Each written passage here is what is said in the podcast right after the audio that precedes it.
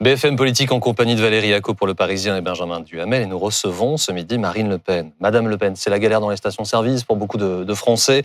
Euh, Gabriel Attal juge ce matin que les blocages des raffineries sont inacceptables. Et vous?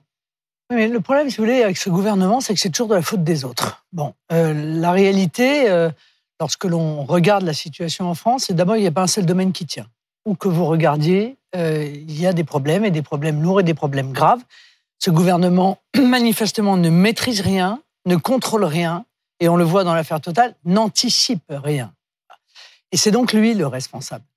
C'est lui le responsable de cette situation de blocage, puisque c'est lui qui aurait dû, à l'évidence, euh, euh, pousser Total, compte tenu euh, des résultats spectaculaires financiers de Total, pousser Total dès cet été à discuter, à négocier euh, pour obtenir une augmentation des salaires. Est-ce que pour autant, vous, pardonnez-moi Valérie, est-ce que pour autant vous soutenez la CGT dans sa mobilisation? Non, mais le, sujet n'est pas de savoir si on soutient la CGT ou si on ne soutient pas la CGT. Bah, le sujet mais ce qui bloque en l'état, c'est la CGT qui refuse l'accord majoritaire qui a été signé par la CFDT et la CFE-CGC. Je ne sais pas ce que ça veut dire. Ce que je sais, c'est qu'il y a un certain nombre d'entreprises. Ce qui bloque les raffineries, c'est la CGT, Madame Le Pen.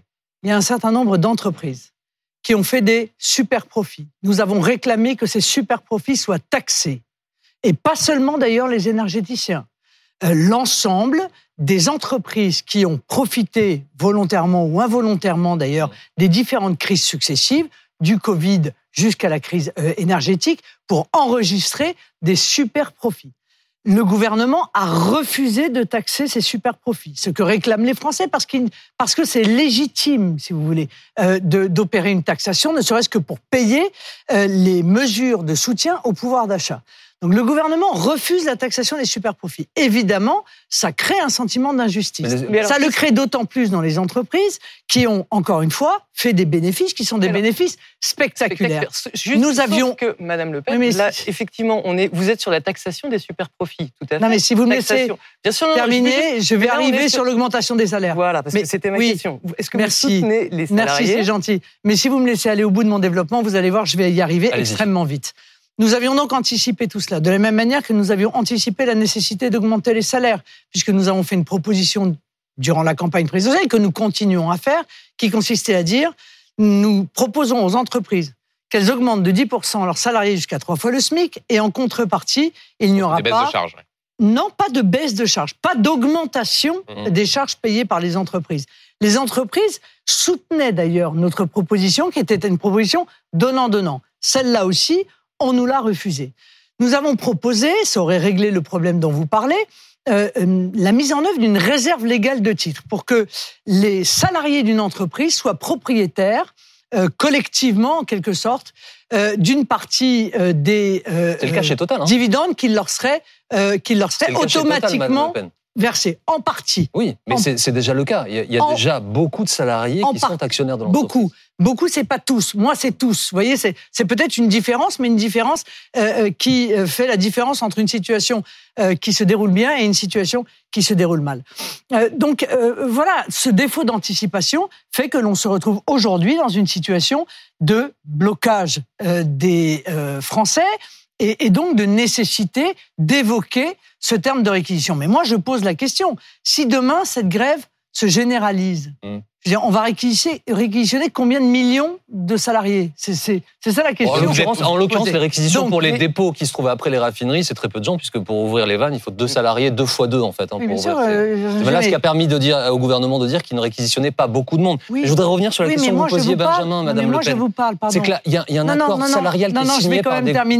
Vous allez pouvoir me répondre. Par des syndicats majoritaires. Et la CGT, elle dit, non, nous, nous ne sommes pas d'accord, nous allons poursuivre. Mais moi, c'est pas la NUPES, moi, c'est le Rassemblement National. Donc, si vous voulez, le, la proximité avec la CGT, excusez-moi, mais euh, on n'a pas de proximité politique avec la CGT. Est-ce que vous considérez que ce blocage est illégitime maintenant qu'un accord majoritaire a été signé chez Total? La question, elle est assez simple, Madame Le Pen. Mais ça ne veut rien dire, un accord majoritaire. C'est est-ce que les salariés sont d'accord avec cet accord? Est-ce qu'ils considèrent que cet accord remplit les besoins qui sont les leurs est juste ou non? Alors je reformule. Est-ce que vous demandez à la CGT d'arrêter de bloquer le pays? Moi, ce que je de la même manière. Ce que je demande, c'est qu'il y ait une grande conférence sur les salaires. Voilà. Je demande que l'on prenne sérieusement en question ce problème des salaires bas dans notre pays, qui est aggravé, vous l'avez bien compris, par la situation d'inflation que nous vivons. Et pas seulement inflation sur les prix euh, à la pompe, parce qu'on parle des blocages, mais on ne parle pas des pompes à 2,40 euros. Mmh. Donc je vous rappelle tout de même que mmh. nous sommes encore sous le bénéfice de la ristourne de 30 centimes. Donc ça veut donc dire que s'il n'y avait pas de risson, on sera à 2,70 euros. Ça, c'est pour ceux qui dépassent aujourd'hui, les... et on en a parlé hier euh, euh, sur BFM. Mais j'en suis heureuse que vous en ayez parlé, mais permettez-moi d'en parler également. Je ne parle pas de l'inflation non plus sur l'alimentation qui continue et contre lequel, là encore, rien n'est prévu. Donc je veux dire, ce défaut d'anticipation fait qu'on en arrive à une situation de blocage. Et, je pense que ce gouvernement est dans une forme de passivité et de déni d'ailleurs de la réalité de ce Juste sur l'action du gouvernement, sur les réquisitions, euh, pour que ce soit bien clair, vous les soutenez ou vous les soutenez pas? Parce que selon les sondages, on a vu un sondage à cette semaine, 50% de vos électeurs sont pour ces réquisitions, 50% sont contre. Donc c'est vrai que pour vous, ça facilite pas la prise de position. Est-ce que vous pouvez clarifier Mais non, non, non, non. Enfin, vous avez une vision de la politique qui est quand même assez dégradée. Je vous dis. C'est pas dégradé. c'est dégradé. C'est dégradé parce qu'un responsable politique, il ne regarde pas les sondages avant de prendre une, une position. en tout cas, nous, nous ne le faisons pas.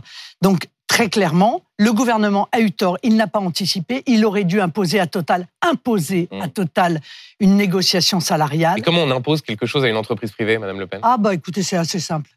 Euh, si vous ne euh, n'augmentez pas les salaires de vos salariés et que ça entraîne du coup un blocage du pays où je suis obligé d'opérer des réquisitions, eh bien, euh, nous allons mettre en place une taxation plus importante des super profits que ce que nous avions envisagé de faire.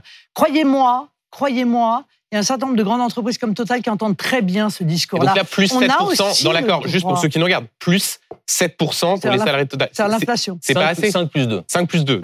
C'est l'inflation. Donc c'est pas assez. Non mais... Euh, C'est-à-dire qu'en fait, vous suivez exactement ce que demande la CGT, c'est-à-dire plus 10%. non, ce que je dis, c'est que à partir. Euh, alors, on va revenir, parce que ça vous intéresse sur la philosophie. Je vais vous dire quelle est ma philosophie de l'entreprise. Moi. Une entreprise, c'est, ce sont des actionnaires, des salariés, des clients, des fournisseurs et accessoirement l'intérêt national. Vous voyez, c'est pas inutile, surtout pour Total, euh, de penser à cet intérêt euh, national.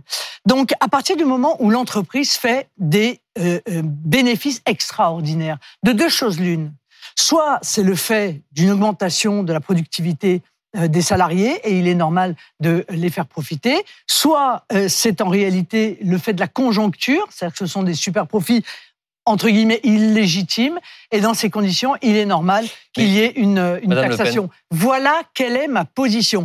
Maintenant, à partir du moment où il y a 40% des stations essence qui ne mm. fonctionnent plus mm, mm. à Paris avec les problématiques que ça entraîne, la seule solution qui reste au moment où nous nous parlons, c'est effectivement la réquisition. Mais ça n'est jamais une solution. Excusez-moi, Madame Le Pen. C'est la mauvaise solution parce que toutes les autres solutions n'ont pas été mises en œuvre. Comment sortons de ça? Parce qu'en fait, euh, il y a un accord salarial qui est signé, donc par les syndicats qui sont majoritaires. Vous nous dites tout à l'heure. C'est réglé. Vous me parlez de quoi? Parce que c'est. Il y a eu une réquisition. Vous voulez aller au bout de vos réponses Laissez-moi aller au bout de mes questions, s'il vous plaît, Madame Le Pen. Euh, il y a un accord qui est signé par les, syndicats qui sont majoritaires. Vous nous dites tout à l'heure, il appartient aux salariés de décider. Donc, euh, soit on ne reconnaît pas la représentation syndicale, elle n'a plus de valeur, euh, soit il faut bien avancer dans la discussion au sein de l'entreprise. Mais comment est-ce que vous proposez de le faire? Mais quelle solution? Me demandez-vous, puisque de toute façon, il a été décidé de réquisitionner. Donc, voilà. si je puis me permettre, la solution a été déjà mise en œuvre. Je dis juste que cette solution est la pire et que c'est celle que l'on met en œuvre quand toutes les autres n'ont pas été tentées en amont. Il y a d'autres grandes entreprises, M. Neumann le disait tout à l'heure, qui ont fait l'objet de discussions, d'un dialogue autour des salaires dès cet été et qui ne sont pas aujourd'hui confrontées à une grève. Il y a une autre échéance qu'on attend avec un peu de, je sais pas si c'est d'appréhension, mais c'est le début du mois de novembre, euh, Valérie, avec la fin des aides. Exactement. Enfin, la fin, en tout cas, la baisse. La réduction des aides, effectivement, à la pompe. Donc, les prix vont mécaniquement augmenter. Vous en parliez tout à l'heure. Ils sont déjà en train, d'augmenter. Sans nouvelle aide, le litre du sans-plomb franchira à nouveau hein, la barre des 2 euros le litre. Selon vous, Maître Marine Le Pen, est-ce qu'il faut prolonger ce dispositif? Euh, Je euh, considère qu'il faut évidemment prolonger ce dispositif. D'ailleurs, quand j'avais vu Elisabeth Borne, je lui avais dit pardon, mais vous envisagez de supprimer ce dispositif, ça va être extrêmement. Euh, Alors pour être précis, ça ne le supprime pas, c'est-à-dire que ça diminue progressivement. Oui, ça s'appelle une euh, suppression. Donc, euh, Une baisse. Une baisse. Oui, enfin, ça s'appelle une suppression sur deux mois. Bon, d'accord, essayons d'être précis. Donc, une suppression euh, sur deux mois. Euh, le, le, le, problème que nous avons, c'est que tout augmente en même temps, vous avez bien compris. Alors, il y a des choses sur lesquelles on peut intervenir directement, ce qui n'a pas été fait. C'est le prix de l'électricité, déjà. Euh, euh, on aurait très bien pu agir sur le prix de l'électricité en sortant, en réalité, euh, de la fixation du prix sur le marché européen. Hein, on est d'accord que c'est ça qui a fait augmenter le prix de l'électricité en France, alors que le prix de l'électricité était très bas. Il est aujourd'hui beaucoup moins bas. L'avantage compétitif que nous avions est beaucoup moins important aujourd'hui qu'il y a, par exemple, une quinzaine d'années. Le prix de l'électricité était 30% moins cher que les autres pays en 2008, par exemple. Il est aujourd'hui seulement 13% moins cher. Donc vous pensez qu'on achète moins cher si on achète seul? Parce que le gouvernement dit l'inverse. on n'achète pas en produit. C'est hmm. justement, bah justement l'avantage de la France, c'est qu'elle produit et elle produisait de l'électricité. À la suite d'un certain nombre d'erreurs majeures qui ont été euh, euh, le, la fixation du prix par le marché euh, européen, l'arène, et d'ailleurs l'abandon, en quelque sorte, l'affaiblissement de notre filière nucléaire, nous sommes aujourd'hui dans la situation que nous connaissons avec des prix qui flambent. Donc il y a toujours une raison, avec une inflation, avec Madame Le Pen, avec une inflation en France qui reste parmi les plus basses d'Europe par rapport aux autres pays européens. Oui, mais parce qu'en réalité, on aide massivement aussi. Donc, euh, vous voyez, c'est ça baisse à la ça baisse, enfin ça baisse, non, ça baisse pas, pardon, ça. Ça, augmente moins vite. Ça augmente moins, vite, oui. oui. Non, mais rappelons-le quand même parce que moi, quand je vois, si vous voulez, annoncer comme une victoire que les prix de l'électricité n'augmenteront que de 15 mm.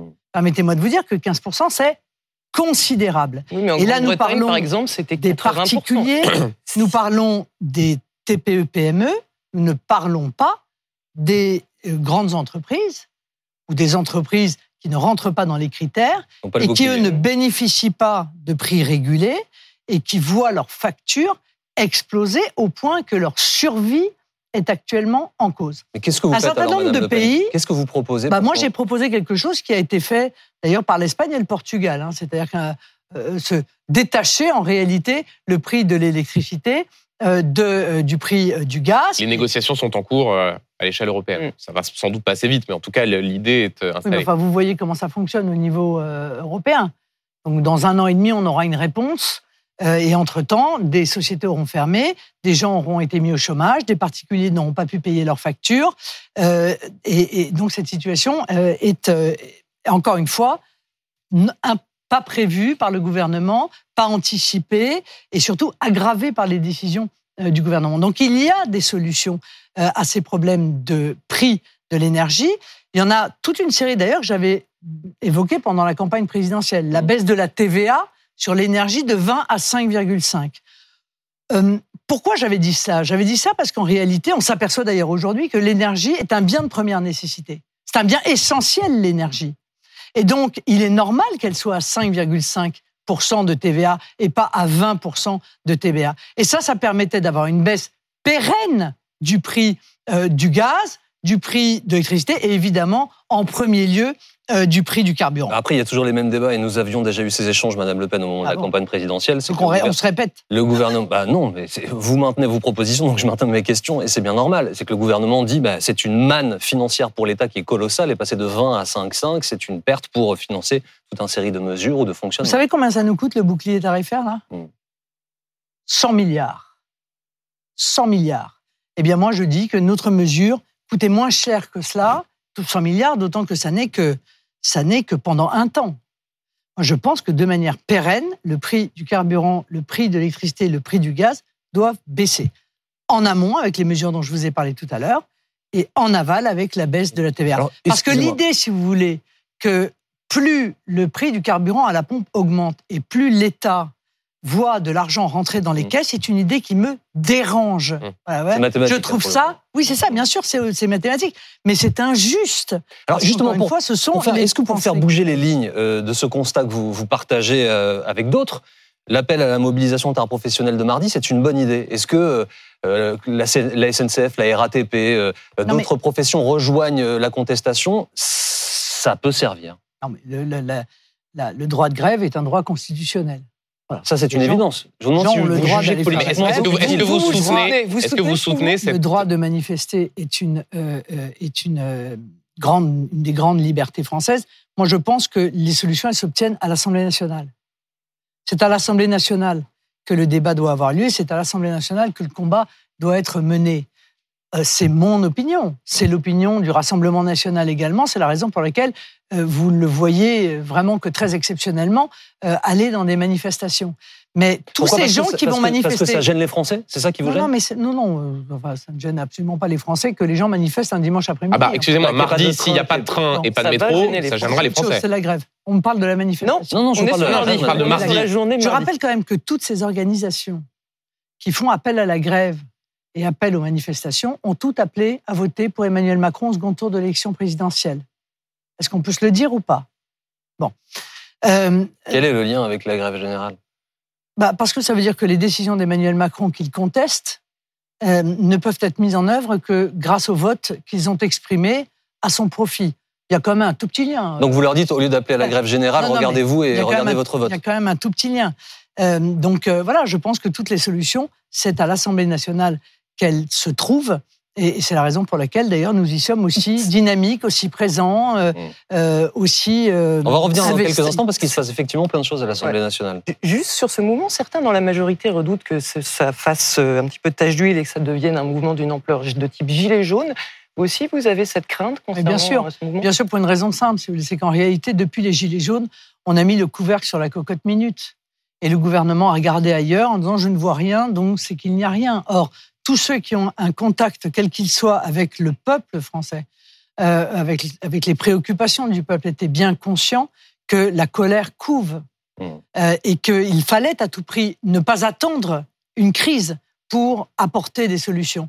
Euh, l'inflation sur les produits alimentaires, nous avions proposé une TVA à 0% sur un panier de 100 produits de première nécessité. Ils ont refusé de le faire, alors que l'on voit bien qu'aujourd'hui, les prix ont tellement augmenté que des familles se retrouvent dans la difficulté, ne serait-ce que pour accéder à ces produits euh, de première nécessité.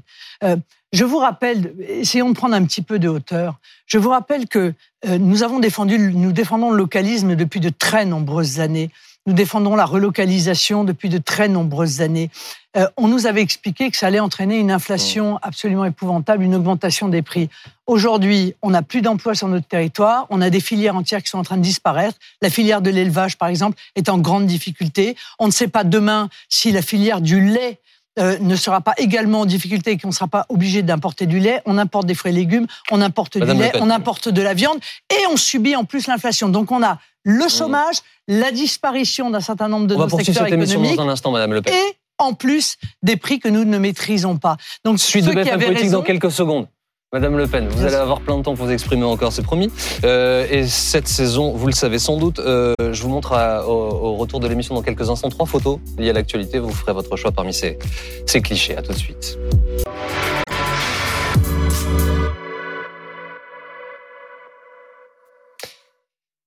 Marine Le Pen est l'invitée de BFM Politique ce dimanche. Benjamin.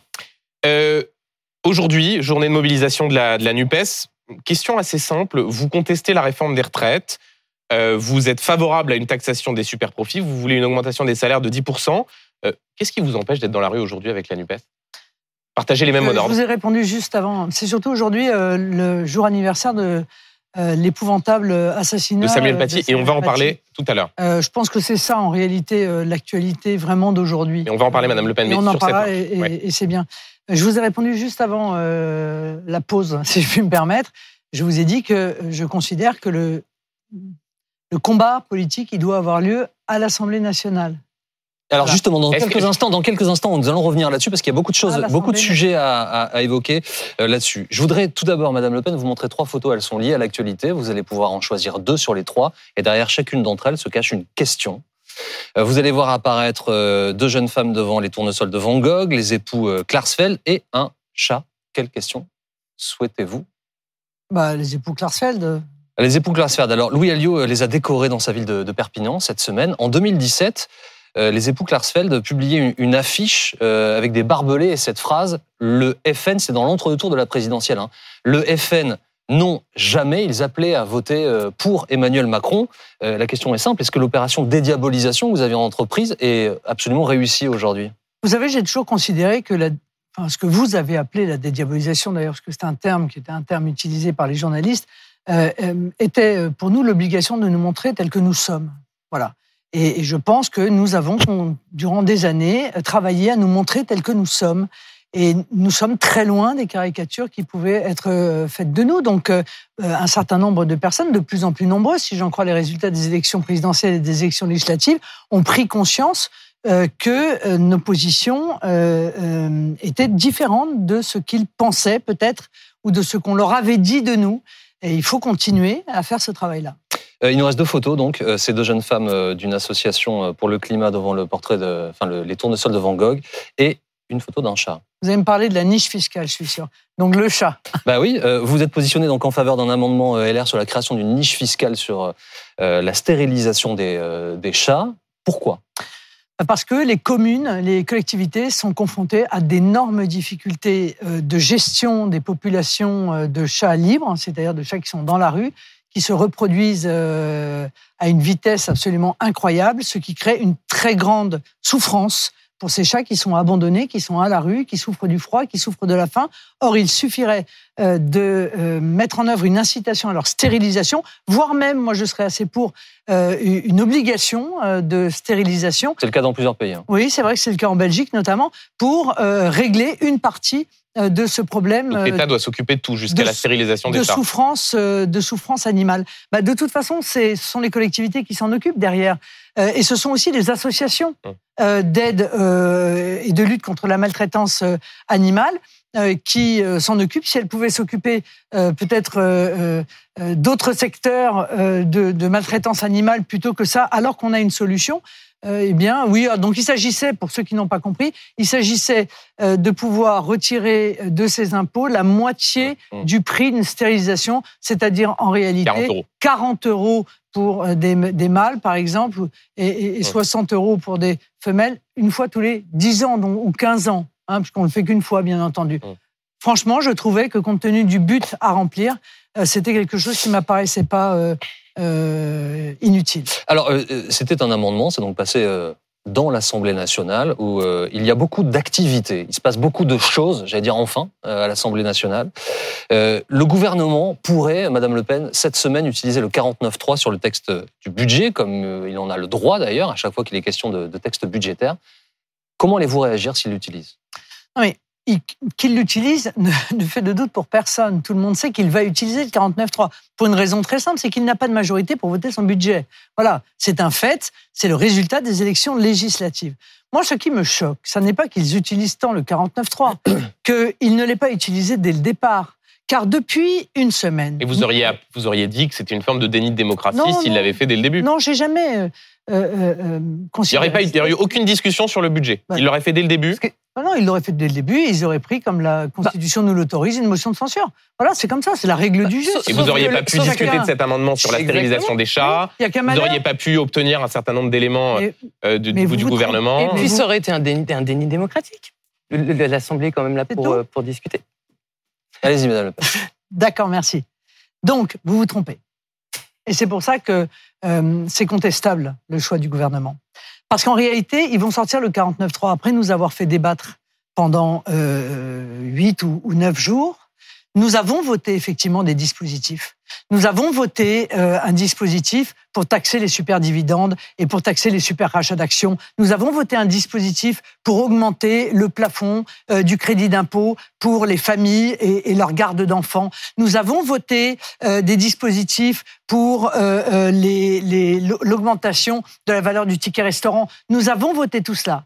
Et ils vont passer un 49-3 et ils vont mettre un grand trait de plume sur tout ce qui a été voté. vous auriez pu voter le budget? Très contestable. Vous, qui avez fait des amendements à ce budget, vous auriez pu le voter? Non, je ne peux pas voter le budget parce que le budget, c'est la traduction de la politique menée par Emmanuel Macron. J'y suis fondamentalement opposé. Donc, ça n'est pas parce qu'il y a quelques mesures euh, qui sont positives que l'on vote l'intégralité d'une politique que l'on trouve néfaste pour le pays. Mais ce que je veux dire, c'est que là, il y a un vrai déni pour le coup, de la volonté populaire exprimée au sein de l'Assemblée nationale. C'est que, par exemple, l'amendement de monsieur, du président Mattei euh, sur les superdividendes, eh bien, lorsqu'ils voteront le 49.3, ils voteront en réalité en supprimant euh, cet amendement qui a pourtant été voté par la majorité euh, de l'Assemblée nationale. Et ça, c'est vraiment critiquable. Dans ces cas-là, ils n'avaient qu'à faire voter, enfin, comment dire, sortir le 49.3 dès le départ, au moins les choses. Mais vous l'avez dit, donc c'est mathématique, 49.3, motion de censure.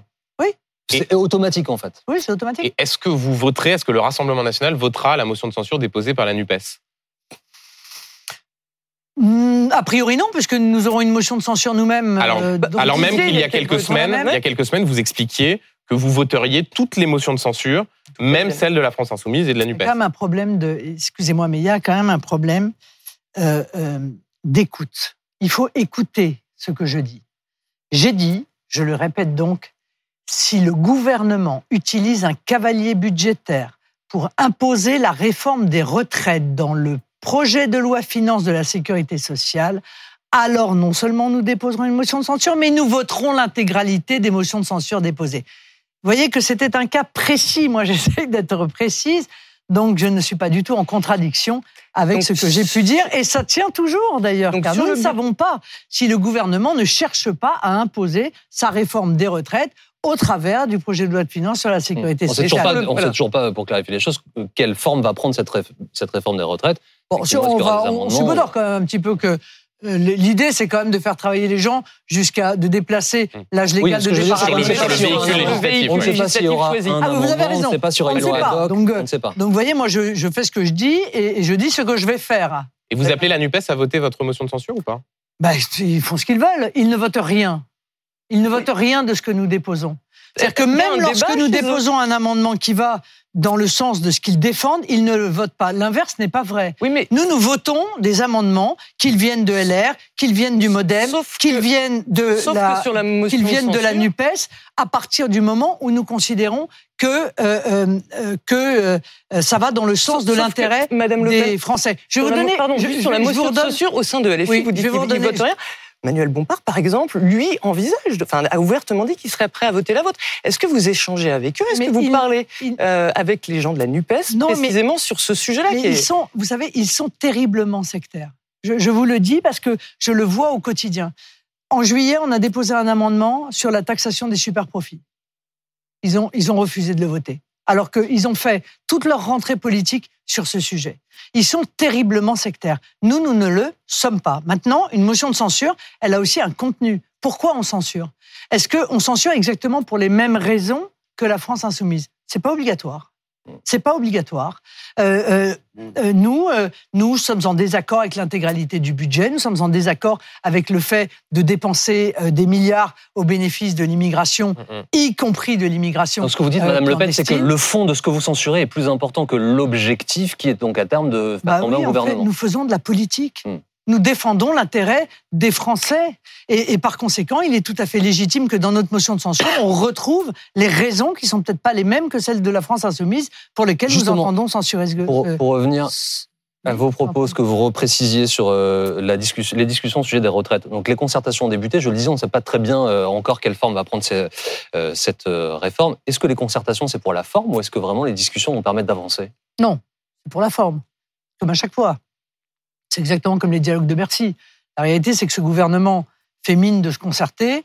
C'est soit pour gagner du temps, soit pour permettre à un certain nombre d'éditorialistes sur les plateaux de dire oh regardez comme ils sont gentils, ils concertent, ils écoutent. Non non, ils écoutent rien. Ils ont une feuille de route, ils suivent leur feuille de route et ils n'en démordent pas. Madame Borne, vous ne pas écouté vendredi soir? Si, elle m'a écouté. Elle n'en aura pas tiré euh, euh, le moindre élément pour modifier son projet. C'est ça le problème du gouvernement, c'est qu'il n'a pas compris qu'en réalité, il n'a plus la majorité absolue à l'Assemblée nationale. Et c'est d'ailleurs flagrant parce qu'à chaque fois qu'un amendement est voté par les oppositions contre l'avis du gouvernement, ils ont l'air terriblement agacés de, ce fait, alors qu'ils devraient s'y attendre, puisqu'ils n'ont pas la majorité absolue. Euh, donc sur les retraites, on ne peut pas tomber d'accord. Nous, profondément, nous sommes en désaccord. Nous sommes en désaccord sur le fond, bien entendu, absolument. Mais euh, moi, j'ai exprimé à Elisabeth Borne mon inquiétude également sur le calendrier. Car, si vous voulez, les, Français vivent une situation terriblement difficile, d'inflation partout, euh, dans tous les domaines. Et dès le mois de janvier, Madame Borne et, surtout Emmanuel Macron considèrent qu'il y a une urgence absolue à solliciter. vous vouliez, vous vouliez pas que ce soit dans le budget là. ils le font en janvier à partir du moment où c'est un engagement présidentiel. On pourrait peut-être le faire quand la situation économique, quand, le désordre économique est réglé tout de même. Parce que là, nous sommes en situation de très grand désordre économique et ils vont rajouter du désordre, au désordre. En parlant, de désordre, Madame on a l'impression d'avoir des, des, des, des, Pardon, Madame le Pen. des enfants en train d'arracher les ailes des mouches. Quoi, Madame Le Pen, euh, en parlant de désordre, je change un petit peu de sujet, mais c'est vrai que cette semaine à l'Assemblée nationale, alors que depuis le début de la législature, hein, le, groupe RN s'est quand même illustré par euh, bah, sa bonne tenue au sein de l'hémicycle, vous avez fait un coup d'éclat. Vous êtes sorti euh, de l'hémicycle pendant une séance, après qu'un de vos députés ait traité euh, euh, Bruno Le Maire de, lâche. Est-ce qu'il faut voir un changement de stratégie de la part du Rassemblement national? Est-ce que c'est parce que vous aviez peur de devenir peut-être un peu trop lisse au sein de l'hémicycle? Non, absolument pas. Vous savez, vous cherchez toujours des raisons, des arrière-pensées, des stratégies derrière ce qui est juste l'expression de nos convictions. C'est aussi simple que ça. Un député est venu dire à euh, au, ministre Le Maire, en rappelant d'ailleurs les propos en réalité de, de M. de Villepin, dont il a été le bras droit. Donc c'était ça, en le, c'est le, lâche hein, quand même. Sur la lâcheté, pardon? C'était le lâche hein, quand même le problème. Oui, d'accord, mais enfin, il y a une vraie lâcheté de la part du gouvernement qui laisse acheter euh, euh, des grandes entreprises stratégiques françaises par des capitaux étrangers et pour après, après venir pleurer sur la souveraineté perdue euh, de la France. Ça l'a mis très en colère. Hein. Les excuses qu'il a demandé, donc vous, il ne les aura pas, c'est ça Non, mais d'accord, ça le met très en colère, mais il faut qu'il. Tout était un peu surjoué. Bruno Le Maire, c'était surjoué. Le fait de quitter l'hémicycle comme ça, c'était un peu surjoué voilà, aussi. enfin, dans, dans la question au gouvernement, le seul moyen d'exprimer son, son, son, indignation, c'est de partir. Bon, Alors justement, sur ce fonctionnement nouveau de l'Assemblée nationale, Benjamin. Ça, ça, reste pas un événement majeur de la vie politique. Ça, on est d'accord. Euh, une vingtaine de députés RN absents pour des discussions euh, nocturnes pendant le budget euh, à l'Assemblée cette, cette semaine. Visiblement une absence qui vous aurait agacé. Ils ont reçu un rappel à l'ordre le lendemain par un de vos proches, Renaud Laveille. Vos troupes ne sont pas assez disciplinées, c'est ça? Elles ne sont pas assez présentes dans l'hémicycle? Bah, C'est le groupe qui est le plus présent dans l'hémicycle. Voilà, de tous. Donc, euh, mais parfois, euh, parfois, parce qu'il y a des événements circonscription, parce que euh, il y a des événements professionnels, parce qu'il y a aussi des gens qui travaillent, hein, qui sont députés. eh bien, il manque de voix. Mais il manque de voix quand il y a personne chez les LR, quand le, groupe mmh. Nupes est présent à un tiers et que nous sommes nous présents, présents à deux tiers. Disons que c'est mon sens de la perfection. Je souhaiterais que nous soyons parfaits. Voilà. Euh, autre sujet, Madame Le Pen, il y a deux ans, jour pour jour, Samuel Paty a été euh, assassiné à Conflans-Sainte-Honorine, victime d'un terroriste. Euh, information BFM TV, le commanditaire présumé de l'attentat n'est toujours pas visé par un mandat d'arrêt dans cette affaire et cette enquête qui se poursuit. Que faut-il faire selon vous? Il faut faire preuve d'une très grande fermeté, mais surtout il faut passer une loi. Il faut voter une loi contre l'idéologie islamiste, l'idéologie totalitaire qu'est l'islamisme ce que nous faisons n'est pas suffisant et on le voit, l'islamisme en France ne recule pas. On avait dit après cet épouvantable euh, euh, assassinat, vous allez voir ce que vous allez voir, on va faire preuve de fermeté. Il y a un texte qui a été adopté.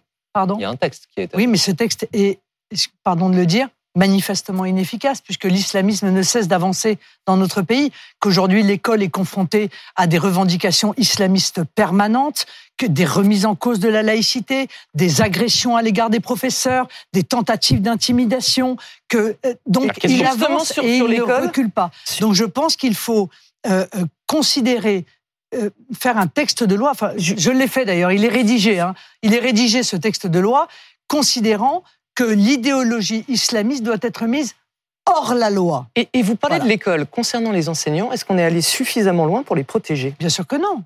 Mais bien sûr que non. Et vous avez tous les jours, enfin moi j'ai tous les jours des témoignages de professeurs qui me disent on est encore dans la stratégie du pas de vague, c'est-à-dire qu'on essaye d'écraser le coup, euh, euh d'arranger les choses lorsqu'il y a des atteintes qui sont des atteintes extrêmement graves à leur autorité, mais, mais également aux valeurs qui sont celles de notre pays, euh, et au premier rang desquelles la laïcité. Et très précisément, Madame Le Pen, on voit qu'il y a une offensive en ce moment, notamment sur les réseaux sociaux, pour pousser un certain nombre d'élèves à tester l'institution, à venir en abaya, euh, en, en, camis. Qu'est-ce que l'État, qu'est-ce que la loi, enseignement, hein, ce dont vous parlez. Exactement. Qu'est-ce que la loi peut faire face à cela? Est-ce que par exemple, il faut changer la loi de 2004 pour inscrire plus précisément que certaines tenues sont proscrites à l'école. Qu'est-ce que vous feriez différemment Je pense que c'est suffisant. Les textes sont suffisants. Euh, comme dans beaucoup de domaines, ce ne sont pas les textes qui pêchent, c'est la volonté politique de les mettre en œuvre. À partir du moment où euh, les instructions ne sont pas données à l'administration, euh, qu'on ne laisse rien passer, on ne laisse rien passer. Voilà, c'est une, c'est la stratégie de la tolérance zéro appliquée aux revendications euh, islamistes. Rien. Et derrière, il faut qu'il y ait des sanctions, des exclusions temporaires, y compris des exclusions définitives, y compris la recherche de la responsabilité euh, euh, pécuniaire des parents. Or, on voit bien que ça n'est pas l'état d'esprit aujourd'hui qui est réclamé par le gouvernement à l'éducation nationale. Et donc, les professeurs sont en première ligne et un peu abandonnés, il faut bien le dire. Marine Le Pen, vous êtes mise en retrait de la présidence de votre parti au cours de la dernière campagne présidentielle. Vous êtes désormais la présidente de votre groupe à l'Assemblée. Il y a donc une campagne qui s'ouvre pour votre succession. Louis Alliot et Jordan Bardella sont candidats. Euh, tribune rédigée par le maire de Perpignan, Louis Alliot, dans, l'opinion cette semaine. Je vais citer la phrase entière que ce soit clair pour nos téléspectateurs. Il dit, je le cite, les Français ont condamné électoralement la ligne inquiétante portée par les adeptes les plus déterminés du grand remplacement parce que ce thème est une grande ambiguïté, dit-il. Euh, il est une marotte qui transforme ses ambassadeurs en Sandrine Rousseau de droite. Est-ce qu'il parle de Jordan Bardella? Bien sûr que non, il parle d'Éric Zemmour, il le dit lui-même. Bah, pourtant non. Il dit, il dit que la ligne a été sanctionnée par les élections, donc il évoque euh, bien entendu euh, le choix de la radicalité qui a été exprimé euh, par, euh, par Éric Zemmour. Vous dites qu'il ne parle pas de Jordan Bardella, sauf que Jordan Bardella, vendredi, hein, a fait une interview à Valeurs Actuelles, où lui-même, sans reprendre à son compte euh, ce qu'il avait déjà fait publiquement hein, en août 2021, le mot de, grand remplacement, lui-même dit Je n'utilise, je cite encore une fois, je n'utilise pas l'expression grand remplacement, souvent connotée, mais je reconnais la juste réalité qu'elle décrit. Oui, vous êtes d'accord avec ce qu'il dit là, Jordan Bardella Ce que je dis depuis mmh. des années, j'ai déjà été interrogé sur ce terme de grand remplacement, et j'ai dit moi je n'utilise pas ce terme-là parce que ce terme-là, précisément, il subodore une sorte de con, une sorte de comment dire d'organisation de complot qui existerait pour remplacer euh, la population française. Moi, je pense que le phénomène d'immigration massive qui existe dans, notre de vos pays, vous allez me dire à nouveau que j'utilise les, sondages, hein, mais 92 je suis désolé, mais 92% de vos électeurs croient en cette théorie du grand remplacement. Non, mais non, non, parce que euh, la réalité, c'est que énormément de gens pensent que quand on parle de grand remplacement, on parle d'immigration massive, dérégulée et anarchique. Bon. En réalité, c'est un concept, le grand remplacement, qui a été euh, promu par euh, un écrivain, qui veut dire autre chose que ce que pensent les gens. il y a le débat sur le grand remplacement, et en réalité, il y a cette tribune non, non, mais parce que c'est intéressant, cette tribune qui a été interprétée. C'est extrêmement intéressant de ne pas pouvoir terminer une phrase. Non, mais juste parce que pour qu'on ait pu avoir le temps, notamment de parler d'Ukraine, cette tribune a été interprétée par les proches de Jordan Bardella comme une forme d'ouverture des hostilités. Est-ce que vous avez peur qu'entre les deux, euh, les choses se tendent? Par exemple, Louis Alliot qui dit dans cette tribune, il faut couper le cordon d'une histoire tumultueuse et ambiguë au sujet du Rassemblement national. C'est pas franchement sympathique euh, à, votre égard. Comment est-ce que vous avez compris cette tribune? Non, mais moi je pense que tout ça a été fait. Voilà, la réalité, c'est que ça a été fait. Ça a été fait depuis 11 ans. Depuis 11 ans, nous, nous avons précisément coupé euh, le cordon avec une histoire tumultueuse. Euh, et, donc, nous n'avons mmh. plus, euh, je crois, à le faire. Et les dernières personnes qui avaient une pensée plutôt radicale ont, quitté le mouvement pour rejoindre Eric Zemmour. Et nous nous en mmh. sommes d'ailleurs réjouis. Donc, ce que je souhaite, c'est que cette campagne continue à se dérouler sous l'auspice de la fraternité entre les candidats, euh, du respect des uns pour les autres, et, vous verrez, les choses se dérouleront extrêmement bien, d'autant que, encore une fois, il n'y a pas de différence de ligne entre Louis Alliot et Jordan Bardella. Les deux pensent je le pense, je crois pouvoir le dire, hein, mais peut-être euh, je serai contesté. Les deux pensent euh, notamment sur ce sujet de l'immigration, qu'il faut évidemment résoudre de manière drastique les flux migratoires qui entrent dans notre pays, être plus exigeant sur les critères que nous posons pour rejoindre notre territoire, être extrêmement ferme sur les gens qui doivent repartir euh, chez eux, notamment euh, ceux qui commettent des crimes et des délits, et, et, que c'est probablement par lâcheté euh, que l'ensemble de la classe politique a laissé cette situation se mettre en place et s'aggraver année après année. Vous soutiendrez quelqu'un, Madame Le Pen Non, je ne soutiendrai personne, précisément parce qu'il n'y a pas de différence de ligne entre les deux. Il ne faut pas essayer de s'en inventer, si je puis me permettre. Euh, L'actualité, alors Benjamin l'a mentionné à l'instant, évidemment, la guerre en Ukraine nous occupe depuis plus de sept mois désormais. Il y a le ministre des Armées donne un entretien hier soir dans lequel il précise que des soldats ukrainiens vont désormais être formés sur le territoire français. Est-ce que c'est une décision que vous soutenez? Moi, tant que, si vous voulez, nous, tant que nous ne passons pas la ligne rouge de la co-belligérance, euh, euh, j'ai toujours expliqué que j'étais euh, pas du, pas du tout en désaccord avec le fait de livrer des armes défensives, de former des soldats ukrainiens. attention, c'est toujours pareil, hein, attention à ne pas faire le pas de trop qui ferait que nous, nous entrerions dans une guerre que les Français ne souhaitent pas, que je ne souhaite pas, car je ne souhaite pas que la France entre en guerre. Voilà, les choses sont extrêmement claires. je pense que ça révèle d'ailleurs ce que nous vivons. Euh, que nous devons conserver une diplomatie, euh, puisque quand j'entends les déclarations de M. Borrell, le chef de la diplomatie européenne, je me dis que si c'est lui qui, avait, euh, qui pouvait décider à notre place, je pense qu'on serait déjà en guerre. Lui, il promet à l'armée russe d'être anéanti par le feu nucléaire européen en cas d'attaque. Voilà. Pour resituer les propos. C'est moins qu'on puisse dire, c'est qu'il n'est ni dans la modération, ni dans la recherche de, de la négociation, ni dans la recherche d'une voie pour la paix. Le terme de paix ayant d'ailleurs quasiment disparu euh, des, des, des plateaux, des analyses. J'ai donc sollicité j'ai proposé que la France prenne la tête d'une grande conférence pour la paix, parce que je crois que c'est son rôle, c'est son rôle historique, et qu'encore une fois, euh, ce serait au bénéfice de l'ensemble des peuples, ceux qui sont euh, euh, dans ce conflit, bien entendu, au premier chef le, le, peuple ukrainien, et ceux qui sont autour et qui ne voudraient pas voir se reproduire une entrée en guerre automatique comme nous l'avons vécu lors de la Première Guerre mondiale. Toujours sur ce sujet, Emmanuel Macron, cette semaine, hein, dans son interview sur France 2, a annoncé qu'en cas de frappe nucléaire tactique euh, russe euh, sur le territoire ukrainien, la France ne riposterait pas euh, elle-même hein, par le biais d'une frappe nucléaire. Il a bien fait de préciser cela, Emmanuel Macron? Le concept de dissuasion nucléaire, c'est un concept simple. La dissuasion nucléaire sera utilisée à chaque fois que les intérêts vitaux du pays seront en jeu. Point. En général, la phrase s'arrête là car sinon nous sortons bien entendu de la dissuasion nucléaire. Donc je pense que le président, dont j'ai soutenu un certain nombre d'initiatives par ailleurs, vous me l'accorderez. Euh, j'ai soutenu ces initiatives de négociation, j'ai soutenu le fait de ne pas rompre euh, euh, le, le, canal de discussion avec l'ensemble des belligérants. je crois là est allé un peu trop loin. Merci beaucoup, Madame Le Pen, d'avoir été notre invitée ce midi dans BFM euh, Politique. Merci beaucoup, Valérie. Merci, Benjamin.